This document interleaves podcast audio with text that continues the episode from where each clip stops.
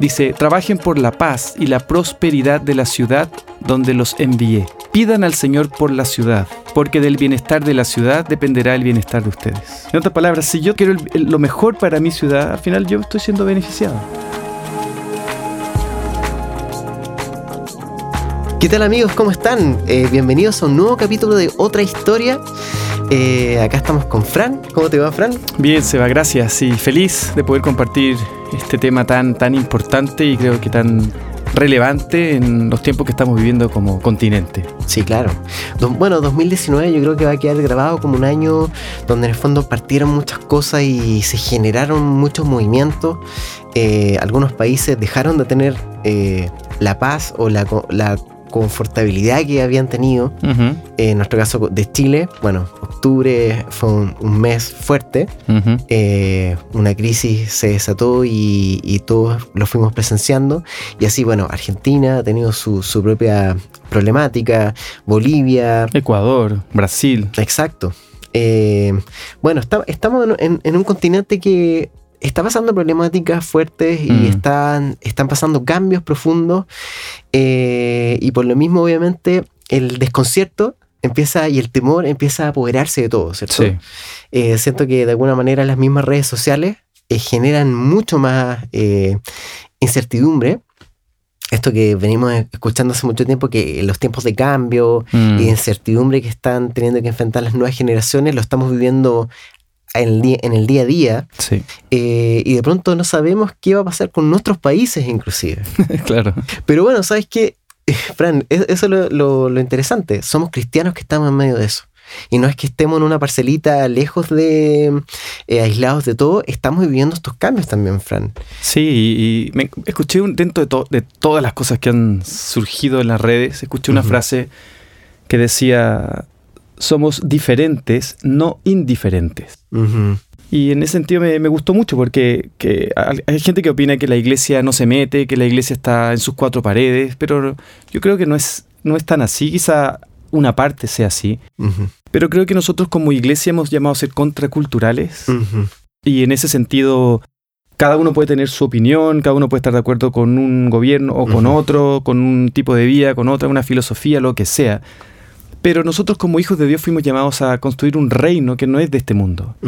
Y nuestros principios, nuestros valores eh, son completamente contraculturales. y, dice la Biblia que los pensamientos de Dios no son nuestros pensamientos, ni sus caminos nuestros caminos. Así que desde esa base, obviamente que dar la otra mejilla es completamente contracultural. Eh, caminar la otra milla es contracultural. El que quiera vivir tiene que morir, es contracultural el que quiera tener una vida liviana tiene que cargar su cruz, es decir, contracultural. de, alguna forma eh, somos, somos diferentes, no indiferentes. inclusive algo tan básico como preocuparte del otro. Amar al prójimo como uno mismo, orar por nuestros enemigos, eh, bendecir a los que nos maldicen. Es decir, esos son nuestros principios. Eso es lo que Dios nos mandó a hacer y, y, creo que a veces nos podemos perder en la contingencia y en las opiniones y en la justicia aquí y allá cuando nuestra justicia... Sabemos que el mundo es injusto y mientras esté gobernado por seres humanos va a ser injusto. y, obviamente todos quisiéramos tener unos mejores países, mejores condiciones de vida eh, y un montón de cosas que, que, solo el cielo, que solo en el cielo. Pero nuestra justicia está en la cruz, claramente. Y, y creo que la iglesia tenemos que volver a enfocarnos en lo que el Señor nos mandó a hacer, que es ir y hacer discípulos a todas las naciones, amar al prójimo como nosotros mismos, predicar las buenas nuevas. Y a veces nos desenfocamos un poco. Y me encantaría hoy día compartir unos principios de una iglesia contracultural.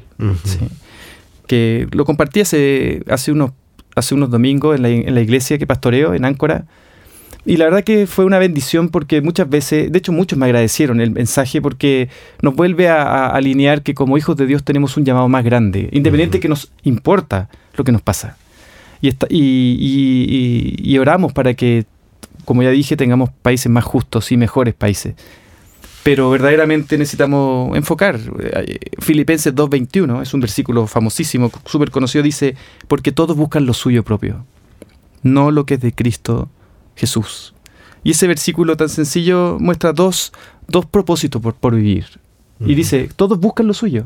Entonces los políticos buscan lo suyo, la, gente busca lo suyo, el empresario busca lo suyo, eh, todos buscan lo suyo propio, pero nadie busca lo de Cristo. Y ahí es donde tenemos que preguntarnos, bueno, ¿qué es lo de Cristo? Es su reino. Es su reino, es, es, predicar eh, la justicia de Dios, es predicar las buenas nuevas de Dios, es amar al prójimo como a nosotros mismos, es buscar ayudar al huérfano y a la viuda, es predicar el Evangelio, es decir, es construir el reino de los cielos en la tierra, pero cada uno busca lo suyo. Y si cada uno busca lo suyo, es imposible construir algo mayor si cada uno está buscando construir lo suyo. Imposible. Es imposible poner de acuerdo a dos personas. De hecho, la Biblia dice, una casa dividida contra sí misma no permanece. Así que si nuestro país o cualquier país del continente está dividido, no va a poder permanecer. La única forma de construir algo es que dejemos de buscar lo propio y nos pongamos a buscar una causa mayor. En nuestro caso, como seguidores de Cristo, es buscar la causa de Cristo, tener eso como, como objetivo. Otro versículo, Marcos 8:36, dice, ¿por qué, qué aprovechará al hombre si ganare todo el oro del mundo y pierde su alma?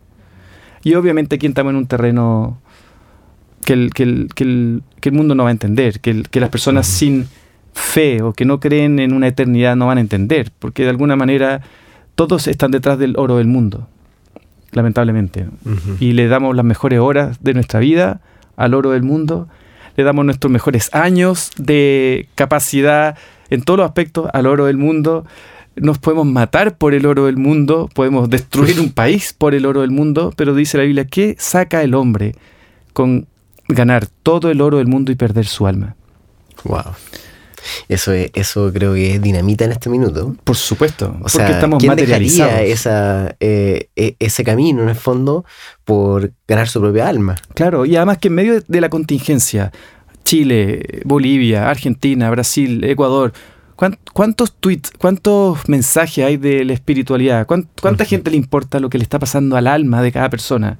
A nadie a nadie. Todos queremos un poco más de plata sobre la mesa o un poco más de dignidad, que está bien. Yo creo que la, palabra de Dios habla de dignidad en el ser humano y nosotros somos responsables de, de, ayudarnos en ese aspecto. Pero finalmente hay muy poca preocupación por una parte de nuestro ser que es tan importante como nuestro físico. Nuestro físico se acaba en 70, 80, 90 años y somos seres espirituales y somos seres eternos. Y nuestra alma se afecta en situaciones como esta. ¿no? Entonces, ¿qué sacamos con ganar todo el oro del mundo si nuestra alma se pierde para siempre? Es decir, ahí está hablando de dos razones para vivir. O vivo para el oro del mundo, o vivo para que mi alma salga adelante. Y hay un versículo súper, súper, súper eh, clave en, en Tercera de Juan, donde dice, amado, yo deseo que tú seas prosperado en todas las cosas y que tengas salud, así como prospera tu alma.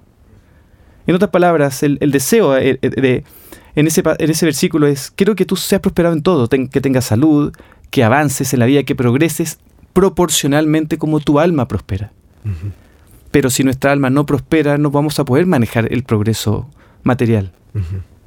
Y eso es lo que yo creo que le puede pasar a muchas naciones que crecen materialmente, pero no crece el alma de la nación.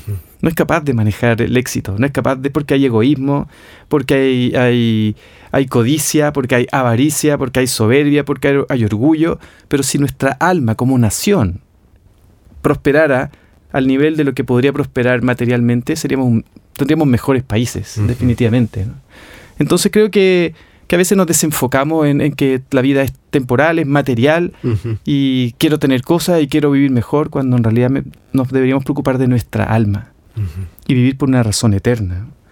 Otra otro versículo importante, famoso, Mateo 6:33, dice, mas buscad primeramente el reino de Dios y su justicia, y todas estas cosas os serán añadidas. Y esas añadidas, versículos antes habla de qué comeremos, qué vestiremos, dónde dormiremos, las preocupaciones básicas, esenciales del ser humano. Y Dios dice que si nosotros realmente buscamos primero el reino de Dios y su justicia, no la justicia humana, su justicia, todas esas cosas que necesitamos van a ser entregadas por añadidura, por un cuidado de Dios. Entonces me encanta ese versículo porque ahí hay dos, dos, eh, dos propósitos. O vivo para, para las cosas de esta vida o vivo para el reino de Dios. Pero la promesa de Dios para los hijos de Él es que si lo buscamos a Él en primer lugar, Él se preocupa de nuestras cosas. Y muchas veces estamos tan preocupados de nuestras cosas que no solo no tenemos nuestras cosas, sino que tampoco Dios puede derramar su bendición sobre nosotros porque verdaderamente como que le dimos la espalda. Claro, lo pusimos última prioridad. Por supuesto. Entonces cuando, cuando Dios es el primero en nuestra vida, buscamos el reino de Dios y su justicia, Dios no tiene ningún problema en bendecir y tener el cuidado de nuestras cosas. Como se dice, nos ocupamos de sus cosas, Él se ocupa, él se ocupa de las nuestras. Entonces, yo siento que muchas veces como hijos de Dios podemos perder de vista que no somos de este mundo, que nuestro hogar está en el cielo, que nuestro pasaporte dice, dice ciudadano celestial y que estamos de paso. Entonces, si yo no le pongo eternidad a mi temporalidad, yo verdaderamente voy a vivir afligido, angustiado, eh, deprimido, eh, porque verdaderamente puse todas mis emociones, mis sentimientos, mis esperanzas en este mundo. Y cuando verdaderamente entiendo que estoy de paso, no, no quiere decir que va a ser indiferente a las cosas del mundo, ni a las situaciones injustas que pasan, pero voy a saber que verdaderamente estoy para bendecir este mundo, pero mi verdadera casa me está esperando allá. Si tengo casa propia aquí, voy a dar un ejemplo súper así sencillo, básico, pero si tengo casa propia aquí o no tengo, ¿qué me importa? Tengo mi casa propia arriba. Yo lo veo así, de hecho. Entonces yo sé que estoy acampando. He acampado en un montón de partes de esta ciudad, me he cambiado mm, en 20 años, me he cambiado 11 veces. Wow. Así que he acampado en toda la ciudad. Pero estoy de paso, estoy absolutamente de paso y lo único que me interesa es buscar el reino de Dios. Y Dios se encarga de ser fiel en lo demás. Ahora, Fran, bueno, no, yo entiendo que nuestra intención decirle que nosotros nos aislemos del mundo y que ignoremos lo que está pasando en nuestro entorno. Sí, exacto. Pero está claro que tenemos dos agendas distintas, ¿cierto? En el fondo, el, mundo con sus recursos eh, puede resolver las cosas de cierta manera y también con ciertas limitaciones. Y nosotros como hijos de Dios podemos, tenemos el campo más amplio, porque en el fondo Dios también pone cosas, pone la fe, la gracia y un montón de como ultrapoderes que en el fondo nos permiten avanzar mucho más rápido por otro lado. Sí. Pero ahora, ¿de qué manera? ultrapoderes, ultrapoderes. Eh, ¿De qué manera nosotros como cristianos en un entorno que no es necesariamente la iglesia. Digamos, imagínate un, una lucha política o una explosión social, por ejemplo. ¿Cómo nosotros como cristianos podemos, con nuestra agenda cristiana, influenciar positivamente a nuestro entorno para poder ayudar en la situación? Bueno, creo que, es, básico que tengamos sentido de eternidad. Es fundamental. Es fundamental que veamos a la gente como Dios las ve. ¿no? Y dice la Biblia que cuando Jesús vio a las multitudes, tuvo compasión porque las vio como ovejas que no tienen pastor. Y no está hablando de los pastores como yo, ser humano, porque yo soy una oveja igual. Fui yo, pastor es Cristo, que necesito que Jesús sea mi pastor.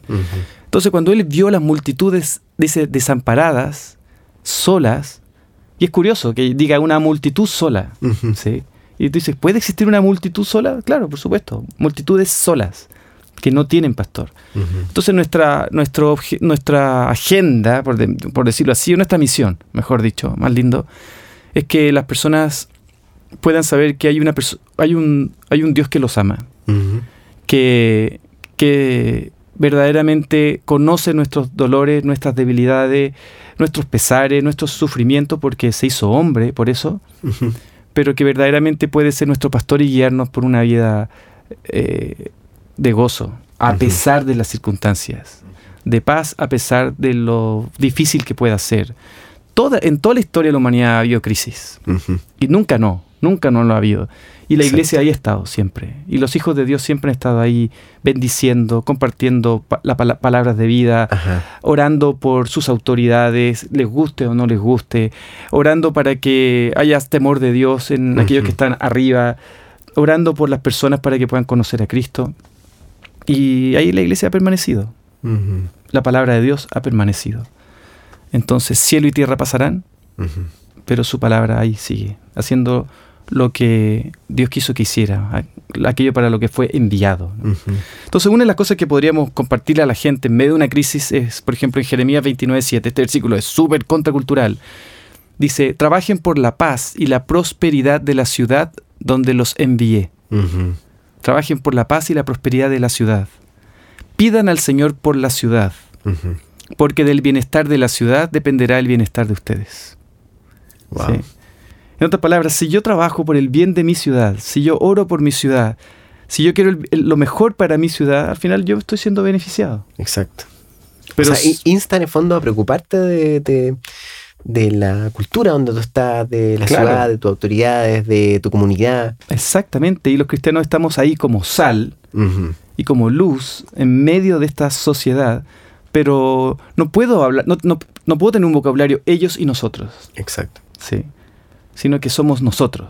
Solo que yo, solo que yo sé a dónde voy si me muero, solo que yo tengo un pastor que se llama Jesucristo que guía mi vida, solo que tengo su amor en mi corazón, pero no podemos hablar de ellos y nosotros, somos nosotros. Y oramos por el bienestar de esta ciudad, en donde todos vivimos, o el bienestar de nuestra nación, en donde todos vivimos. Y por eso a mí me hace sentido el hecho de que ese versículo que, que, habla de que una casa dividida contra sí misma no puede permanecer. Porque si vemos al país como una casa, si está esa casa dividida, Chile, Argentina, Brasil, el país que sea, está dividido contra sí mismo, no va, no va a avanzar. Es imposible que avance. Entonces, es, como los típicos, tenemos un gobierno de un, de un de una línea, luego viene el de otra línea, después viene el de otra línea, después, pero si nadie está construyendo sobre la base del otro, vamos a avanzar dos y retrocedemos dos. Avanzamos cuatro y retrocedemos tres, avanzamos y así. Y nunca va a avanzar, porque la casa está dividida contra sí misma. Entonces, en la medida que, entendamos que no se trata de, quién tiene la razón, sino una causa mayor, que es el bienestar de la ciudad o el bienestar del país, voy a trabajar para eso, todos vamos a estar bien. Todos vamos a estar bien, la iglesia y la comunidad. Entonces, yo creo que es, clave que nosotros empecemos a enseñarle a, las personas a bendecir su ciudad. Hay otro versículo que tengo por aquí, está en 1 Timoteo 2, versículo 1, también va a ser contracultural este versículo. Dice, en primer lugar, te ruego que ores por todos los seres humanos, por todos, no por tu amigo, por los que quieres, por los que amas, sino por todos. Luego dice, pídele a Dios que los ayude e intercede en su favor y da gracias por ellos. Es súper contracultural. En otras palabras, deséalo el éxito de la otra persona. Exacto. de todos. de todos. Sí, exacto. De, todas las personas. Gózate con el éxito de otra persona. Celebra la prosperidad de otra persona. O sea, es súper contracultural porque la envidia nos mm. llena, la amargura nos llena, el resentimiento, eh, un montón de cosas que verdaderamente hoy día nos gobiernan, cuando deberíamos verdaderamente orar por todos pedirle a Dios que los ayude, interceder en su favor y dar gracias por ello. Luego dice, ora de ese modo por las autoridades y por todos los que están arriba, gobernando, para que podamos tener una vida pacífica y tranquila, caracterizada por la devoción a Dios y la dignidad. Sí. Esto es bueno, dice, y le agrada a Dios nuestro Salvador, quien quiere que todos vengan a la salvación y lleguen a conocer la verdad. Entonces, el principio que sale ahí es, ora por todo el mundo, por los que te gustan y por los que no te gustan. Ora por tus autoridades, independientemente si votaste por ellos o no votaste por ellos. Pero como hijo de Dios, Dios nos manda a orar por ellos. No a destruir o a, o a boicotear. Finalmente, gracias a Dios, en muchos de nuestros países elegimos a nuestros presidentes democráticamente, votamos por ellos, nosotros votamos por ellos, independientemente que en la práctica votaste tú por él o por ella sí o no, pero como, como ciudad, como nación, votamos por ellos. Entonces creo que nuestra labor como iglesia es ser bendición al país, ser luz al país, ser sal al país, y que nuestras palabras, que las redes sociales, que todo lo que compartamos levante el espíritu. ¿sí? No, no, no ayudar a, a que se polarice más. Exacto. No ayudar a que la gente se entristezca o se, se enoje más. O simplemente que las personas puedan ver en nosotros a ciudadanos del reino, ciudadanos celestiales, en la tierra, con los pies en la tierra, pero con el corazón en el cielo. Fran, ¿qué, qué rol jugamos nosotros como cristianos y la iglesia en favor de la paz y la unidad? creo que hemos sido llamados a ser pacificadores, dice bienaventurados los pacificadores, porque, porque ellos verán a Dios, porque ellos estarán, son parte del reino de los cielos. Así que de alguna manera el, el rol de la iglesia es siempre traer paz y siempre unir, no dividir. Entonces, eh, el enemigo quiere dividir, obvio. Y en ese sentido nosotros tenemos que estar dispuestos a abrazar a, a todos, independientes si creen igual que yo o piensan igual que yo. No se trata de ser tolerante a lo que Dios no quiere que lo seamos, sino se trata de amar a, la a las personas como Dios las ama. ¿sí? Porque Dios ama a todas las personas. Y Él quiere que todas las personas vengan al conocimiento de la verdad.